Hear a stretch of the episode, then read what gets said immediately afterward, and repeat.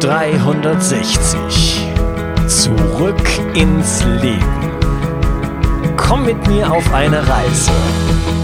Eine Reise zu mehr Energie und fantastischer Gesundheit. Ich möchte dir das Wissen und den Mut vermitteln, den ich gebraucht hätte, als ich ganz unten war.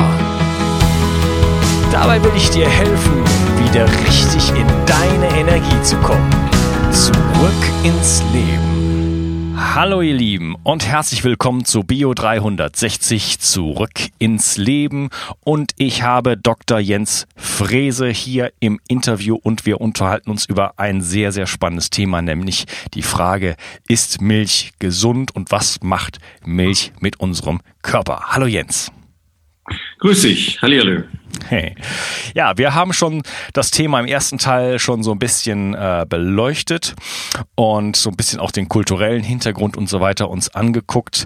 Ähm, meine erste Frage jetzt, ähm, was, ich habe es im ersten Teil schon ein paar Mal gestellt, aber was habe ich für Effekte zu erwarten, wenn ich Milch konsumiere und sie nicht ähm, vollständig vertrage? Was, was kann dann passieren? Was, was, sind für, was sind das für Symptome, die ich dann zu erwarten habe? Naja, die beginnen normalerweise im Verdauungsapparat. Ähm, du hast einen Einfluss auf, äh, auf Magensäure, du hast Einfluss auf Verdauungsenzyme, du hast Einfluss auf äh, Dünn- und Dickdarm, du hast äh, Symptome wie Blähungen, Durchfall ähm, und äh, schlechte Mortalität, ähm, Motilität des Darms und so weiter. Also sehr viele Darmsymptome, die dabei rauskommen können. Ähm, das ist die eine Baustelle. Die andere Baustelle sind ja assoziierte Gewebe, wie zum Beispiel die Haut. Ja, eine Haut kann man häufig sehr, sehr gut sehen, ob jemand äh, Milch verträgt oder nicht. Denn es gibt ja nicht gerade wenige Menschen, die ja, mit Hautentzündungen zu tun haben, Neurodermitis, viele seit, seit Kindheitstagen. Und ähm, ja, deswegen ist die Haut eigentlich nicht nur das Spiegelbild der Seele, sondern auch äh, Indikator dafür, ob man äh, Milch verträgt oder nicht. Ja, das ist äh, das ist mir persönlich schon äh, lange lange bewusst. Ähm, ich habe auch äh, Mitmenschen schon, also vor Ewigkeiten, dann auch immer empfohlen: Schau dir die Milch an, wenn du Neurodermitis hast oder extreme Schuppenflechte und so weiter. Ähm, was was ist denn da? Was gibt es denn noch für Symptome? Puh, da kannst du ziemlich weit gehen. Ähm, es gibt sehr viele Korrelationen, also zum Beispiel von äh, bestimmten Krebserkrankungen und Milch. Ähm, das wird natürlich sehr, sehr massiv kritisiert, das ist klar, weil Korrelationen sind nie Kausalität. Das heißt, äh, wir, wir, wir wissen es nicht 100 Prozent, aber es könnte so sein. Ähm, aber es gibt einfach zu viele Korrelationen, die funktionieren oder die stimmen sodass man irgendwann zu der Idee kommen muss, da muss irgendwas dran sein, wenn eine Bevölkerung in Asien oder in Japan oder sonst wo, wenn die äh, Bevölkerung ihre ihr Verhalten ändert und damit ihr, ihr Ernährungsprogramm ändert, dann sieht man häufig eben Entwicklungen, die in bestimmte Erkrankungen gehen, die man vorher nicht hatte. So, das kann, kann man wieder natürlich kritisieren und sagen, okay, das hat aber nichts mit der Milch zu tun, das stimmt. Aber Milch könnte ein großer Faktor sein. Denn es gibt viele Kulturen, dort hat man nie Milch getrunken. Und dort trinkt man jetzt Milch, weil man sich dem westlichen Lifestyle angepasst hat. Und deshalb sieht man dort auch schöne Entwicklungen, die, die es vorher dort nicht gegeben hat. Ja, da müsste man ja jetzt eigentlich mit ein bisschen Statistik eigentlich da ja sehr viele Korrelationen, wie du gesagt hast, sehen können, äh, wenn es da so einen bestimmten Moment gab, okay, jetzt äh, ist die Milchindustrie in, weiß ich nicht, Malaysia oder in China oder in Taiwan plötzlich auf den Tag getreten, äh, dass man dann vielleicht sehen kann, okay, ähm, wie sieht's aus mit ähm, mit äh, ja Darmproblematiken, wie sieht's aus mit Hautproblematiken, wie sieht's aus mit Gelenkproblematiken, das hattest du jetzt noch nicht angesprochen. Ähm, mhm. Da müsste man ja eigentlich relativ starke Korrelationen sehen können, oder? Genau, die, die Mühe kann man sich äh, machen, da muss man allerdings ein bisschen recherchieren können. Ich habe das äh, gemacht für mein äh, Online-Seminar zum Thema Milch, was jetzt Mitte August äh, rauskommt, beziehungsweise Ende August rauskommt, sorry. Ähm, Und das kann man an einigen Ländern eben entsprechend aufhängen. So, wenn man sich selber die Mühe machen will, dann, dann guckt man sich eben mal ein Land an, vielleicht ein Land, wo man äh, gerne auch hinreist, wo man vielleicht seit 30 Jahren hinreist und auch die Entwicklung sehen kann. Ja, zum Beispiel Thailand oder was auch immer. Ja, was kann man denn dann sehen? Ja, dann sieht man zum Beispiel, dass sich die, ähm, äh, die Paletten, die Produktpaletten in den Einkaufsläden stark verändert haben, dass Menschen, die traditionell gelebt haben, äh, sehr schnell auf Industriekost umgestiegen sind, wozu eben Milchprodukte gehören. Und äh, ja, dass man sich halt dem, dem amerikanischen Lebensstil extrem anpasst äh, oder dem westlichen Lebensstil und eben genau das macht, was alle anderen auch machen. Ja. Milchpulver und alles, was auch letztendlich aus der Kuhmilch produziert wird, dann Einzug in, in die Ernährung hält. Und da das ja so schön bequem ist, weil man sehr schnell Speisen damit zubereiten kann und äh, Milch kann man direkt äh, aus dem Tetrapack trinken, ähm, wird das natürlich auch genutzt. Ja, der Mensch ist nochmal bequem. Und wenn er nichts zubereiten muss, dann, dann, dann machen das eben viele auch nicht. So, deswegen passt man sich da an. Und die Menschen, die eben kulturhistorisch nie mit Milchprodukten zu tun haben, das sind auch die, die am meisten Probleme haben. Ja, ja, also in Asien ist es ja so, ähm, dass da auch sehr viel, also muss man ein bisschen unterscheiden, Stadt und Land und auch die Länder natürlich unterscheiden, ist ganz klar. Wir reden über sehr viele verschiedene Kulturkreise auch, aber es gibt, was ich beobachtet habe, sehr viel Fastfood-Kultur auch, also solche, äh, wie man sie kennt, diese Instant-Suppen und so weiter, sind tatsächlich extrem populär. Also wenn man in ja. solche, solche kleinen Supermärkte geht wie ähm, ähm, 7-Eleven zum Beispiel, den es da überall gibt, dann mhm. äh, gibt es da nur Junkfood komplett durch die Bank und die Leute gehen da rein, man kann das ja sehen und äh, kaufen das und ernähren sich von diesen Dingen. Und da sind natürlich auch dann viele Milchprodukte dabei. Was mir auffällt in Asien, äh, ich sehe sehr viel äh, Hautunreinheiten. Ne? Also das ist jetzt was, was ich mhm. beobachten kann, dass es mhm. übergebührlich viele Leute gibt, die sehr picklige Gesichter haben. Ja, vor allem die Jugendlichen. Ja, ja, sehr viele junge Leute, junge Mädchen, mhm. junge, schöne Mädchen, die mit, äh, was weiß ich, 20, 18, 25, wie auch immer, oder 30, ähm, ja, sehr viele Problematiken mit ihrer Haut haben und ähm, ja. vermutlich gar keine Ahnung haben, woran das eigentlich liegt. Ja, du hast inzwischen eine Prävalenz, also eine Vorkommenshäufigkeit von Akne und anderen Hauterkrankungen bei Jugendlichen zwischen 14 und 18, die ungefähr bei 80 Prozent liegt. Wow. In und Asien oder auch in, in Europa? Nee, weltweit, weltweit. Ja, okay. Und das ist natürlich ein Drama. Als ich vor knapp 30 Jahren auf der Insel Lombok war, wo jetzt gerade der Vulkan bzw. Erdbeben äh, stattgefunden hat. Ja, kenne ich, war ich auch vor kurzem. Da habe ich mir die Kids angeguckt und ich habe dort kein einziges Kind mit einem einzigen Pickel gesehen. Ja, spannend. Das ist heutzutage anders. Das, ich war jetzt lange nicht mehr da, das kannst du jetzt. Äh ja, ich war letztes Jahr da. Ähm, hm. Und also in, in, in dem Bereich äh, Malaysien, sorry, Malaysia ja. habe ich jetzt äh, gelernt, muss ich sagen. Und ja. Indonesien. Ja. ähm, und da habe ich halt diese Beobachtungen gemacht, äh, wie es da mit der Hautsituation aussieht und äh, aber auch bei den Jungs, ne, die sowieso auch sehr äh, weiblich äh, aussehen. Das ja. ist ein anderes, vielleicht ein anderes Thema. Ähm, aber äh, ja, ich meine, das ist natürlich äh, Hautproblematiken, sage ich mal so. Das ist natürlich ein guter, guter Punkt, um auf das Thema hinzuweisen, denn ähm, schön aussehen möchte ja jeder. Ja? So andere Sachen, so versteckte chronische Entzündungen und so äh, Geschichten, auf die wir noch gar nicht eingegangen sind, die sind natürlich immer so ein bisschen ungreifbar und ähm, da kann man ja sehr leicht äh, ausprobieren, was, wie sieht es aus, wenn ich mal zwei, drei Monate auf Milch komplett verzichte, wie ändert sich dann mein Hautbild? Und äh, wie gesagt, das ist, äh, ist natürlich eine populäre Geschichte, denn irgendwie besser aussehen möchte jeder. Und ich glaube nicht, dass die ganzen ähm, ja, jungen Mädchen oder auch jungen Buben äh, dann eine große Freude an ihrer Akne haben. Ja, du hast das Thema Entzündung erwähnt. Ne? Da muss man vielleicht noch mal kurz äh, erklären. Also äh, eine Entzündung ist ja eine uralte Reaktion des Immunsystems. Das Immunsystem hat ja nicht sehr viele Waffen. Es hat so ein paar sehr, ich sag mal, rudimentäre Waffen und dann gibt's auch Waffen, die, die dazulernen. Ja, also wir lernen dazu, wenn wir jetzt ähm, um, umzingelt sind vom Birkenpollen, dann, dann und wir wir kennen keine Birken, dann lernt unser Immunsystem immer noch dazu.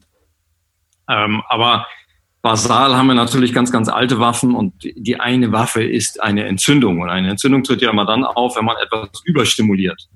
Und wenn man jetzt äh, zum Beispiel für die, die Sport treiben, wenn du jeden Tag einen Muskel extrem belastest, dann fängt der Muskel irgendwann an, sich zu entzünden. Ne, das beginnt mit Muskelkater und irgendwann hast du eine größere Verletzung im Muskel. So, das ist eine, eine Reaktion, wo das Gehirn oder ja, das Gehirn äh, sagt, okay, die, die, das Gewebe muss sich regenerieren. Ja, es ist ja, ja sogar, es ist ja, ja sogar schon so, dass ich, dass ich bei Sport äh, auch akute Entzündungen dann habe, die ja dann den, äh, den Wachstumsprozess letzten Endes dann auch befeuern, oder?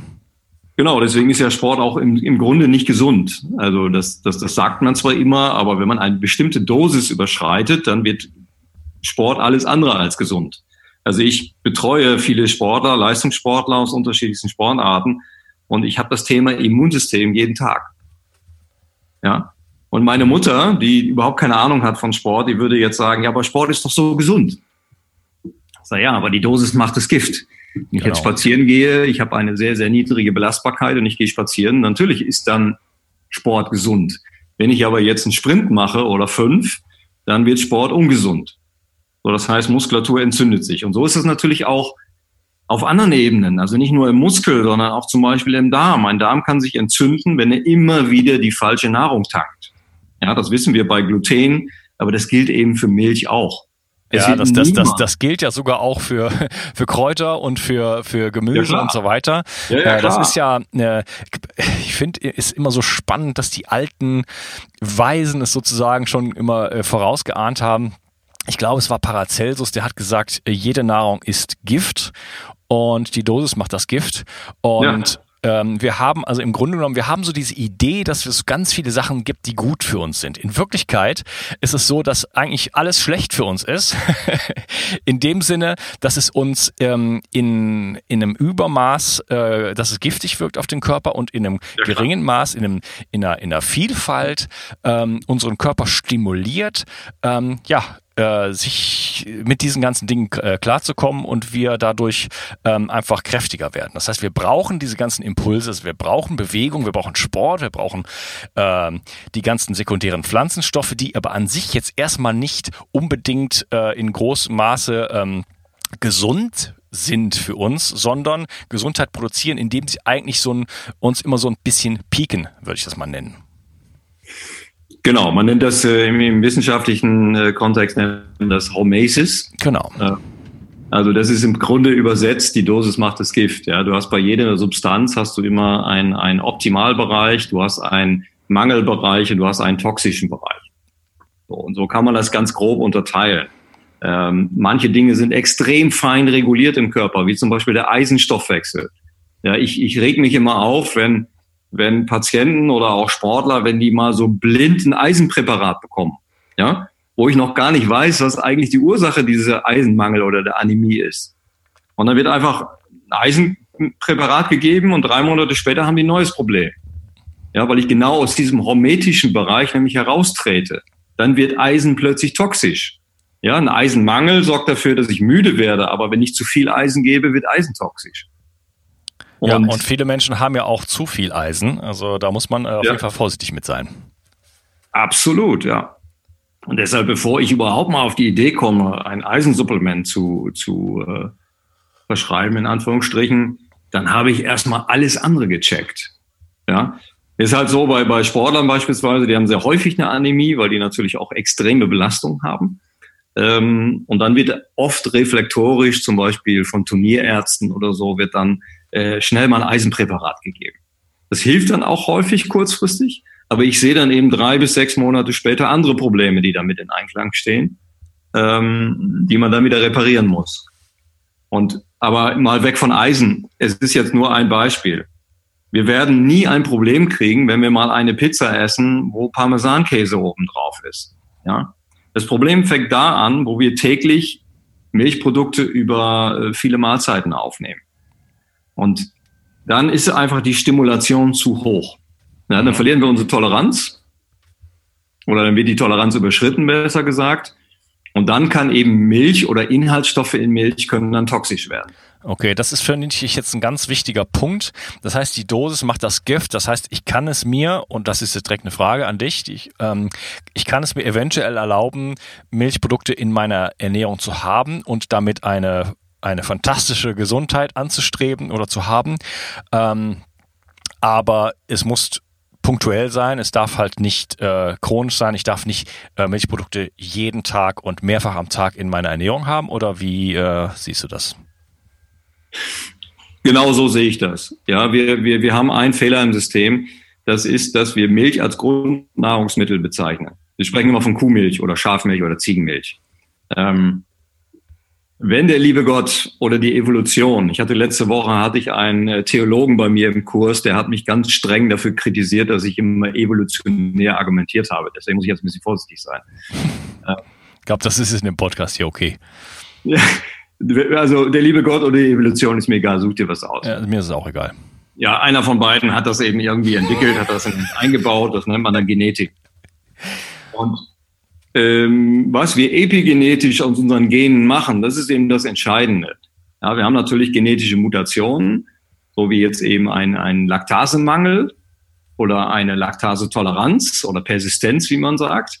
Ja, das heißt, manche Menschen auf der Welt können eben über diese anderthalb Jahre hinaus Laktase immer noch produzieren in kleinen Mengen. Das heißt, die sind milchtoleranter oder laktosetoleranter. So. Und epigenetisch, epigenetisch sagt eben, dass all diese Faktoren aus der Umwelt, dazu gehört die Nahrung eben auch, Einfluss auf unser Genom äh, ausüben. Und wenn wir jetzt eine proinflammatorische Substanz, also eine entzündungsauslösende Substanz, zum Beispiel in Milch, aber das kann auch Gluten oder andere Inhaltsstoffe sein. Wenn die jetzt ständig wiederum den Entzündungsweg triggern, ja, dann haben wir am Ende eine Entzündung. Und diese Entzündung wird dann irgendwann mal eine chronische Entzündung. Und für diese chronische Entzündung bekommen dann diese Menschen ganz spezifische Medikamente, um diese chronische Entzündung, ich sage meinen Patienten immer, das ist wie ein Waldbrand. Ja, dieser Waldbrand unterhält sich selbst. Und wenn wir da mit einer Gießkanne drüber weggehen, dann werden wir diesen Waldbrand nicht löschen. So, also müssen wir überlegen, was löscht alles diesen Waldbrand? Und das sind halt mehrere Faktoren. Ein Faktor ist der, und das ist der wesentliche für mich, der wird häufig vergessen, auch in der Medizin, ist, dass ich natürlich erstmal den Faktor finden muss, der die Entzündung auslöst. Ja, ich habe ja, wenn ich eine Hautentzündung oder eine Neurodermitis habe, dann habe ich ja keinen Mangel an Cortisonsalbe. Verstehst was ich, was ich meine? Sondern ich, ich muss doch überlegen, wo, wo wird das Ganze denn immer ständig wieder getriggert, gefüttert? Und das kommt ja nicht von außen, sondern es kommt von innen. Ja, natürlich. Äh und ich fand das gerade super witzig mit dem Mangel an Cortisonsalbe. Denn tatsächlich, ja, äh, handelt die Schulmedizin ja so oft so. Und ähm, die Entzündungen liegen ja an der Basis so ziemlich äh, jeder chronischen Krankheit heutzutage. Und dass die äh, Symptome, die sich daraus ergeben können, sind natürlich dann wirklich mannigfaltig. Ja, ähm, vielleicht können wir da nochmal so ein paar äh, aufzählen. Mir würden jetzt zum Beispiel auch äh, so Sachen wie Arthritis ähm, also äh, entzündliche Gelenkkrankheiten, äh, unter denen ja sicherlich viele Leute leiden, äh, die würden mir jetzt zum Beispiel einfallen. Was gibt's denn da noch so? Alle Autoimmunerkrankungen. Ja, mhm. alle, alle Erkrankungen, die ständig wieder irgendein Gewebe äh, entzünden durch unser eigenes Immunsystem. Das, das muss man sich auch mal vor Augen führen. Unser Immunsystem ist evolutionär dafür gebaut worden, alte Feinde abzuwehren. Und was sind alte Feinde? Du kennst das vielleicht auf dem Zeltplatz. Ähm, das sind Bakterien, Viren, Pilze, Sporen, all das, was da so kreucht und fleucht im Wald. Ich war noch nie in meinem Leben auf einem Zeltplatz, Jens. Okay, gut, dann auf einem Campground oder wo auch immer du dich gerade befindest, ist ja egal. ja, das kann ja auch im Wald sein. Ja. Wenn wir durch den Wald laufen, haben wir dort sehr viele äh, alte Feinde, äh, Insekten. Wir haben dort äh, ähm, ja, Mücken und so weiter und so fort. Also alles, was letztendlich äh, uns, uns flankieren kann. Und dafür ist das Immunsystem gemacht worden. Es ist mal für außen gemacht worden und nicht für innen. So, wir müssen uns ja grundsätzlich mal überlegen, warum richtet sich unser Immunsystem gegen den eigenen Körper? Das kann doch niemand so vorgesehen haben. Mhm. So, und da sind die Autoimmunerkrankungen zu suchen. Denn wenn du ständig eine Entzündung triggerst, ja, dann sagt das Immunsystem irgendwann, okay, jetzt schieße ich nicht mehr mit spitzen Pfeilen, sondern jetzt schieße ich mit Schrot. Und wenn ich mit Schrot schieße, dann ist leider auch noch das Kniegelenk beteiligt. Das tut mir leid. Dann geht das eben noch mit kaputt. Ich habe das jetzt sehr vereinfacht dargestellt aber so kann man das vielleicht am besten verstehen. Mm, ja. Da spielen ja dann noch andere Mechanismen mit rein, wie äh, der, durchläss der, durchlässige Darm, äh, Leaky Gut, Schwermetallbelastung, denn oft wird äh, vom Immunsystem werden äh, Dinge im Körper attackiert, die auch schwermetallbelastet sind und äh, vieles mehr. Aber Molekulare Mimikrie muss man da nennen und viele, viele andere Sachen mehr, die jetzt, sagen wir mal, der Laie aber dann auch nicht mehr versteht. Mm, okay. Ähm, was ist denn, lass mal weitergehen. Ähm, was ist denn eigentlich eine Allergie? Also Leute wissen, okay, ich bin habe eine Laktoseintoleranz oder ist das eine Allergie? Äh, was gibt so Malabsorption? Ähm, wo ist da so der, wie, wie sind da so die Begrifflichkeiten? Hm, ich, ich würde es immer andersrum äh, beschreiben. Ich würde es immer beschreiben, du hast eine gewisse Toleranz und wenn du diese Toleranz aufbrauchst, ja, dann wirst du intolerant. Okay. Ich gebe dir mal ein Beispiel. Kein Mensch kann Histamin intolerant sein. Warum nicht? Weil Histamin ein körpereigener Stoff ist. Es ist ein Immunstoff, der dann ausgeschüttet wird, wenn das Immunsystem ein Problem regulieren möchte. So, jetzt haben wir natürlich auch Nahrungsmittel Histamin. Rotwein und so weiter. Die, die eine Intoleranz haben, die werden das wissen. Und Normalerweise kann man gegen diesen Stoff nicht intolerant sein, es sei denn, man hat die Toleranz überschritten. Und die überschreitet man immer dann, wenn beispielsweise die First Line of Defense nicht mehr funktioniert. Also wenn deine Schleimhäute schlecht funktionieren, wenn deine Darmflora schlecht ist, wenn ja deine Immunglobuline falsch imprägniert wurden, all diese Dinge, die da eine Rolle spielen, ähm, und du sozusagen durchlässig wirst wie ein Schweizer Käse. Im wahrsten Sinne des Wortes. Ja, okay, also das finde ich einen wichtigen Punkt nochmal. Wir haben es eben schon mal so ein bisschen angesprochen, aber die Dosis macht das Gift. Ähm, ich kann, äh, wenn ich nicht total intolerant bin, kann ich in bestimmten Mengen, kann ich eventuell äh, mich mit Milchprodukten schon auch äh, beschäftigen, sage ich jetzt mal, oral. Aber ähm, wenn ich da bestimmte Grenzen überschreite, dann kann das halt einfach zu entzündlichen Reaktionen und zu auch Autoimmunreaktionen führen und dann zu ganz üblen Krankheiten. Ähm, genau so ist es. Genau. Wenn ich jetzt also sage, okay, äh, das habe ich jetzt verstanden, ich möchte äh, weniger Milchprodukte ähm, zu mir nehmen, aber ich würde eigentlich gerne nicht so sehr komplett darauf verzichten. Ähm, was habe ich jetzt für Möglichkeiten, wenn ich bei, also wenn ich bei tierischer Milch bleibe, wir reden jetzt nicht über äh, Mandelmilch und solche Geschichten.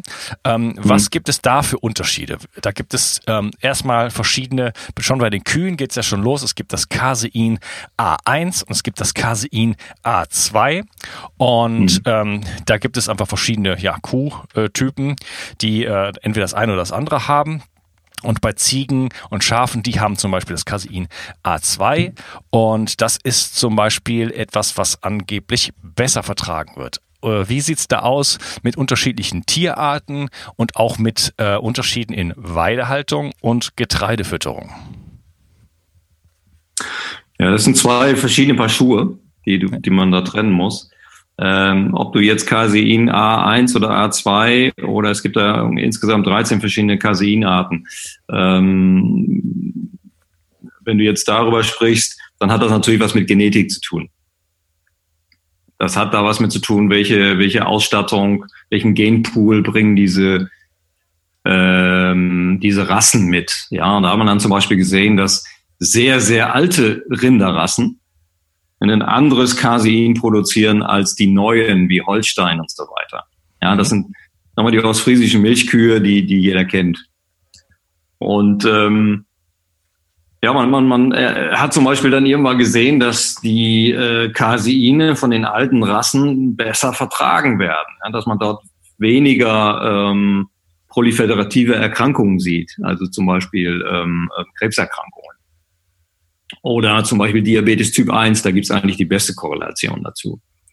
Denn äh, man muss ja auch sich das auch wieder vor Augen halten, Diabetes Typ 1. Ja, also du verlierst in kürzester Zeit dein, äh, dein, die, Produktion von Insulin aus der Bauchspeicheldrüse. Das kann ja der liebe Gott nicht vorgesehen haben, denn ohne Insulin kannst du nicht leben.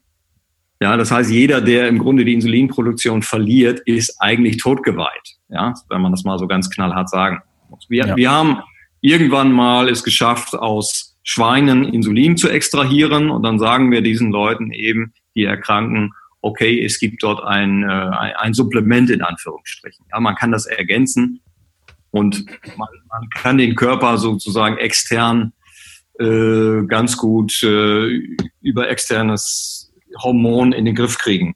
So, aber eigentlich im Amazonas oder in der Kalahari-Wüste oder wo auch immer würden diese Menschen sterben. So, mit anderen Worten, Diabetes Typ 1 kann der liebe Gott nicht vorgesehen haben. Es muss irgendetwas geben, was dazu führt, dass die Beta-Zellen in der Bauchspeicheldrüse absterben. So, und das sieht man eben interessanterweise bei diesen Neuzüchtungen ja, aus den alten Rinderrassen, diese Neuzüchtung, da sieht man das eben viel häufiger als bei den alten Rinderrassen. Ja, ja es, wir haben ja sehr viel äh, an der Natur rumgeschraubt. Ähm, ja. Also was die, was die, was die Rinderrassen angeht, auch was das Getreide angeht. Ne? Es gab äh, früher mal den Emmer zum Beispiel. Ja. Äh, den gibt's ja heute auch noch, aber der ist halt wirtschaftlich nicht interessant und äh, man hat aber sich auf den Weizen konzentriert und den halt ähm, ja verändert, verändert, verändert, vor allen Dingen auch in den letzten 100 Jahren und den Glutenanteil massiv nach oben geschraubt und so weiter. Und genau. äh, da bist du wieder bei der Dosis, ne? Genau. Und das hat natürlich äh, Effekte auf unsere Physiologie. Wir sind dafür, wir sind darauf nicht vorbereitet. Und das hat man nicht gemacht, um jetzt etwa ähm, äh, den Mineralstoffgehalt zu erhöhen, die Verträglichkeit zu erhöhen, um das Immunsystem zu supporten. Nein, es hat natürlich ähm, finanzielle ähm, äh, Gründe. Dann äh, die Kühe sollten einfach mehr Milch produzieren und so weiter. Und das Getreide muss durch das Gluten kann man einfach bessere Croissants machen. Das ist einfach haltbarer und man kann äh, einfach ja eine ganze ganze Ernährungsindustrie darauf basieren. Das äh, das war mit dem Emmer nicht nicht möglich. Der war überhaupt gar nicht. Ähm, der ist einfach zu ineffizient. Den kann man nicht so gut ähm, anbauen. Den kann man nicht so gut ernten und so weiter. Und äh, deswegen sind wir in diese Richtung gegangen. Äh, das heißt also, da gibt es schon dann würdest du sagen, massive Unterschiede ähm, in der in den Produkten, die dann dabei herauskommen, äh, ob ich jetzt ähm, mich dahin orientiere, zu sagen, ich versuche ähm, wirklich äh, Milchprodukte von alten Rassen zu bekommen, äh, hingegen äh, im, im äh, Vergleich zu neuen? Mhm, naja, also ich, äh, ich, ich, ich will nicht sagen, dass ich ablehne, aber ich bin ja grundsätzlich erstmal ein, ein Vertreter, keine Milchprodukte zu verwenden. Ähm, wenn man das unbedingt machen will, dann, es gibt ja in den Angloamerika, ähm, in, den, in den englischsprachigen Ländern gibt's ja diese sogenannte A2-Milch. Ähm, in England, in Australien, Neuseeland und so weiter. Äh, ich weiß gar nicht, ob man hier in Deutschland schon kriegen kann. Ich habe es noch nicht gesehen. Ja, man müsste sich informieren. Es steht wahrscheinlich nicht drauf. Ich bin jetzt auch nicht in Deutschland. Ich kann mir nicht vorstellen, dass das da drauf steht. Vielleicht schon, aber äh, man müsste also sich ich noch nicht gesehen bisher. informieren glaube, äh, bei lokalen Bauern. Ähm, also wenn ich in Deutschland bin zum Beispiel, hier in Frankreich auch, aber ich kaufe mein Weidefleisch äh, auch dann von bestimmten Rassen und so weiter. Also da ich, mhm. ich gehe dann dahin, kaufe das direkt bei lokalen Produkteuren und weiß dann auch genau, was ich bekomme. Und das kann man ja mit der Milch auch machen. Genau, aber es wird wahrscheinlich relativ schwierig sein, weil das Thema ja in Deutschland komplett unbekannt ist. Deswegen machen wir einen Podcast drüber. ja, ja, das ist jetzt, äh, also die Leute, die das jetzt hören, die, die sind äh, zehn Jahre voraus. Ich vermute mal, dass das vielleicht in den nächsten fünf Jahren noch nicht bekannt sein wird. Mhm. Ähm, es gibt dazu auch wenig Veröffentlichungen, die viele Leute lesen. Ähm, und das Thema ist auch ein bisschen eingeschlafen. Ne? Das, das kam mal aus äh, Neuseeland vor allen Dingen. Ja, dort ist das als erstes entdeckt worden. Ähm, und dann hat sich das ein bisschen über Australien und Großbritannien ähm, ja, entwickelt, aber da ist es auch hängen geblieben. Inzwischen gibt es auch keine Publikationen mehr zu dem Thema. Ich weiß nicht, ob man die einfach äh, ja totgestellt hat, sozusagen, industriell totgestellt hat, die Leute, die sich damals für interessiert haben, äh, oder ob es keine Forschungsgelder mehr gibt, so dass man da äh, einfach äh, keine Lust mehr dazu hat, das weiter zu untersuchen. Das kann sein, das weiß ich nicht. Na, ich stelle immer nur fest, wenn ich meine Recherchen mache, dass ich mich dann wundere, warum auf einmal eine Forschung komplett aufhört. Mhm. Es gab zum Beispiel vor 30 Jahren gab es mal eine Gluten-Free, Casein-Free Diet. Da hat man vor allen Dingen bei Autismus hat man da sehr große Erfolge gehabt. Und dann irgendwann hat man aufgehört, das zu untersuchen. Ich habe keine Ahnung warum. Ja gut, aber das nennt sich heute Paleo. Ähm, und da haben wir ja schon einen Podcast drüber gemacht, du und ich. Und äh, das ist, Thema ist ja dann doch äh, wieder sehr populär geworden. Naja, aber ist nicht mehr untersucht worden. Das ist ja das Thema. Mhm. Also das ist, äh, man, man hat das untersucht im medizinischen Kontext und irgendwann ist diese ganze Forschung eingebrochen. Warum auch immer. Ich kann es dir nicht sagen, warum. Ja, du findest keine Publikationen mehr dazu. Und so ist das hier eben auch bei diesem Thema ähm, ähm, Casein A1, A2. Du, da, da kommt fast keine Publikation mehr dazu raus. Mhm, okay. Gut, ja. du hast jetzt gesagt, Ob jetzt totgeschwiegen wird, ich weiß es nicht. Hm, man müsste vielleicht mal in Neuseeland die Leute fragen, die das angefangen haben, warum das kein Thema mehr ist. Hm, okay. Du hast jetzt eben gesagt, dein Standpunkt wäre eher halt äh, gar keine Milchprodukte zu verwenden, obwohl wir ja vorher gesagt haben, dass es in bestimmtem Maße äh, durchaus vielleicht nicht schädigend sein kann. Ähm, mhm. Lass uns noch mal kurz darüber reden. Was sind denn jetzt die Alternativen? Wäre es denn zum Beispiel besser? Also ich zum Beispiel habe äh, schon, also von, schon vor vielen, vielen Jahren, als ich noch gar kein äh, richtig gesundheitsbewusster Mensch war, war mir eigentlich schon immer klar, dass ähm, Milch für mich nicht gut sein kann. Also so, so rein, äh, ich sag mal, vom gesunden Menschenverstand her. Also ich, wenn ich einem Tier äh, die Muttermilch klaue und die dann für mich verwende, das ist irgendwo äh, gegen die Natur und es macht für mich keinen Sinn. Aber ähm, das heißt, ich habe schon schon seit längerer Zeit eigentlich äh, von konsumiere ich relativ wenige Milchprodukte, aber jetzt wohne ich in Frankreich und Frankreich mhm. ist ja für seinen Käse bekannt und ähm, das heißt, ich äh, ab und zu äh, kaufe ich mir dann doch einen Käse und achte dann aber zum Beispiel darauf, äh, was hier, wo ich wohne in der Gegend sehr sehr einfach ist. Das ist also, das sind die ähm, wirklich äh, Ziegenhirten, Schafhirten und so weiter, die aus den Pyrenäen runterkommen zu den Märkten und da einen äh, Käse Käse verkaufen, der aus Rohmilch besteht. Ich kaufe eigentlich nur Ziegenkäse oder Schafskäse und ähm, der natürlich total äh, bio ist, also komplette Weidehaltung in dem Sinne, das ist ja bei Ziegen ja sowieso gegeben, denn äh, die kann man einfach nicht irgendwie mit Getreide füttern, die müssen sich bewegen und die müssen, die müssen Gras essen und das ist äh, der, für mich der Grund, eine solche Entscheidung zu treffen und das Ganze dann in einer nicht allzu großen Menge. Ist das ein Konzept, äh, was dir, wo du sagst, ja, okay, kann man machen, finde ich gut oder äh, auch nicht? Du meinst das Rohmilchkonzept? Äh, das Ganze, was ich gesagt habe. Weidehaltung, äh, äh, Schaf, Ziege und Rohmilch, genau.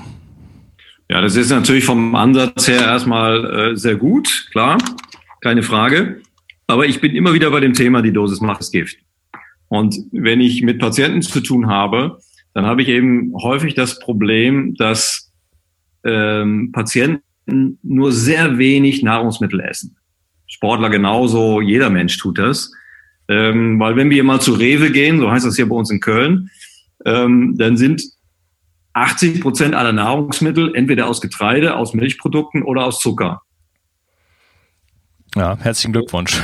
Und, und, und, und viel mehr kennen die Leute dann auch gar nicht. Wir haben hier so einen kleinen Markt, der ist äh, ganz beliebt inzwischen in, in Köln, hier im Stadtwald. Und ähm, da bekommt man eben Nahrungsmittel, die man bei Rewe so nicht bekommt. Ja, aber da gehen jetzt 100 Leute einkaufen, aber wir haben eine, über eine Million Menschen in Köln. So, das heißt, 95 Prozent der Leute gehen dort nicht einkaufen, sondern besorgen sich die Nahrungsmittel in den Supermärkten. So, und diese Supermärkte bieten eben nur, die bieten zwar sehr, sehr viele Produkte, aber eben alle aus den gleichen Nahrungsmitteln. So, das heißt, eine Aufgabe ist, Menschen wieder zu unterrichten, äh, neue Nahrungsmittel kennenzulernen, wieder die Varianz in ihrer äh, Nahrungsmittelauswahl wieder deutlich zu, zu verändern.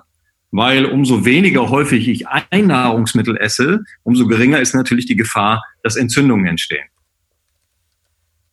Ja, also äh, wir haben ein Überangebot an immer denselben Sachen die genau. an sich schon problematisch sind und dadurch, dass wir uns ständig damit versorgen, äh, befeuern wir sozusagen unsere ähm, einerseits äh, Nährstoffmängel, weil einfach in Getreide mhm. und in Milch einfach nicht die ganzen Nährstoffe drin sind, die wir auch alle so brauchen.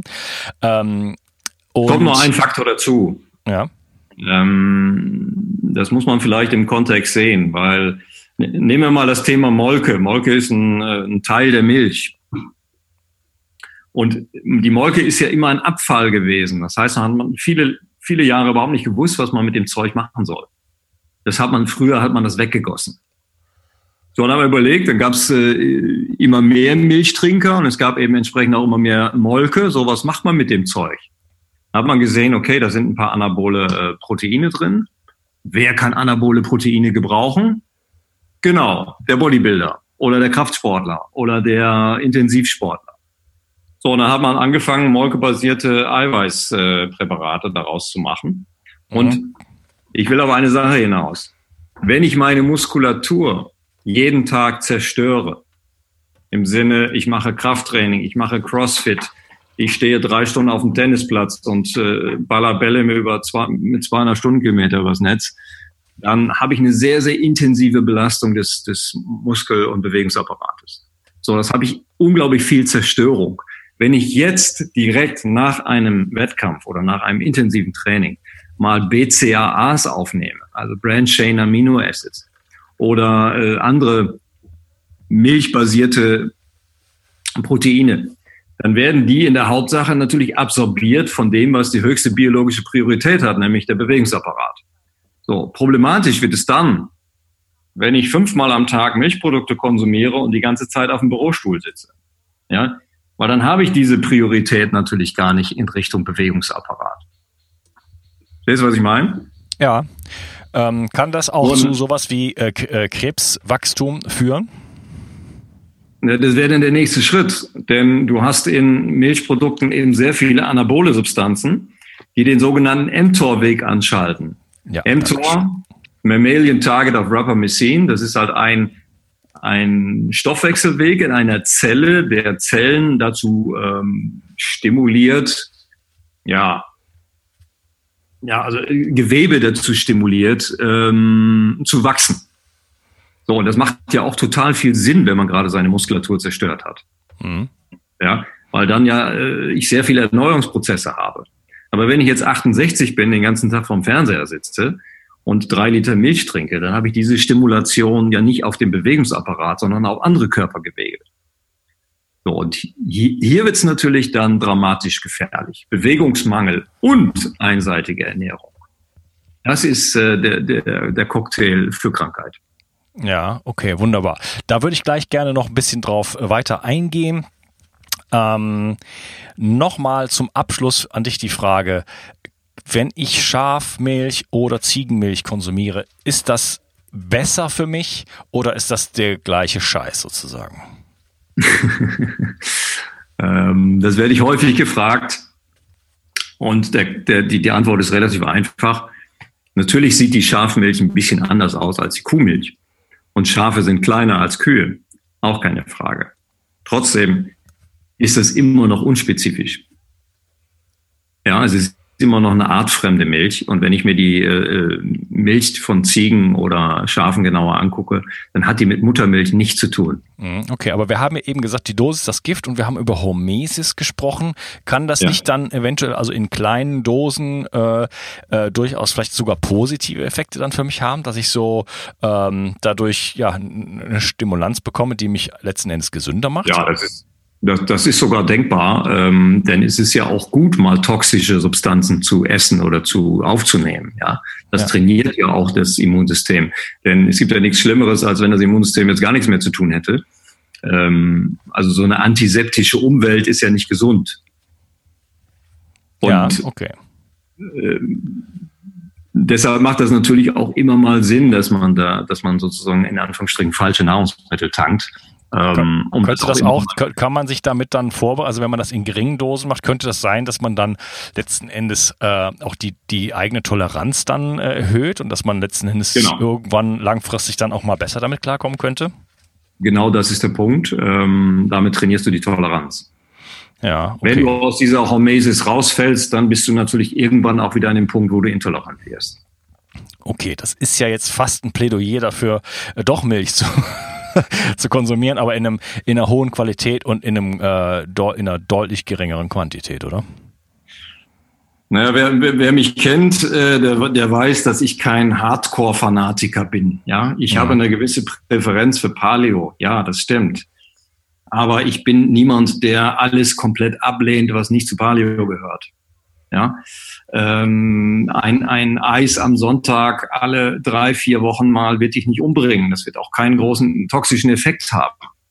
Ja, aber wenn du jeden zweiten Tag Eis isst, so wie das eben sehr viele Leute in den letzten Wochen gemacht haben, dann kann das eben genau diese Schwelle überschreiten. Und dann hast du plötzlich irgendwelche Reaktivierungen von Herpes äh, oder was auch immer. Ja? Mhm, okay, das wunderbar. sieht man halt auch sehr häufig, dass dein Immunsystem dadurch so flankiert wird, dass äh, bestimmte Retroviren sich reaktivieren. Retroviren, okay.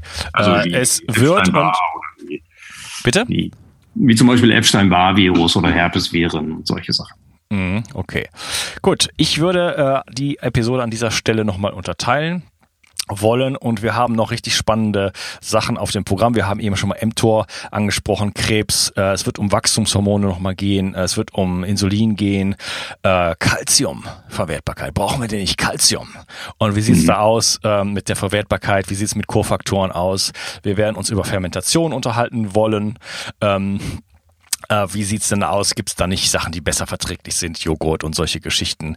Ähm, und vieles mehr. Ich danke dir, lieber Jens, erstmal, dass du heute äh, dabei warst und wir hören uns in der nächsten Episode. Ciao. Ciao. Ich möchte dir etwas schenken. Und zwar habe ich dir einen Audiokurs aufgenommen, wo ich dich in sieben Schritten zu mehr Energie und fantastischer Gesundheit führe. Das Einzige, was du tun musst, ist unten in der Description auf den Link zu klicken, dich dort einzutragen und dann bekommst du von mir kostenfrei diesen Audiokurs nach Hause geliefert. Wenn du das Gefühl hast, dass ich heute deinen Tag ein bisschen schöner gemacht habe, dann möchte ich dich einladen, auch meinen Tag etwas zu verschönern und auf iTunes zu gehen und für mich dort eine 5-Sterne-Bewertung und eine Rezension zu hinterlassen. Da würde ich mich riesig freuen und ich wünsche dir einen wunderschönen Tag. Bis dann, dein Onkas. Ciao. Bio 360 Zurück ins Leben. Komm mit mir auf eine Reise. Eine Reise zu mehr Energie und fantastischer Gesundheit. Ich möchte dir das Wissen und den Mut vermitteln, den ich gebraucht hätte, als ich ganz unten war. Dabei will ich dir helfen, wieder richtig in deine Energie zu kommen. Zurück ins Leben.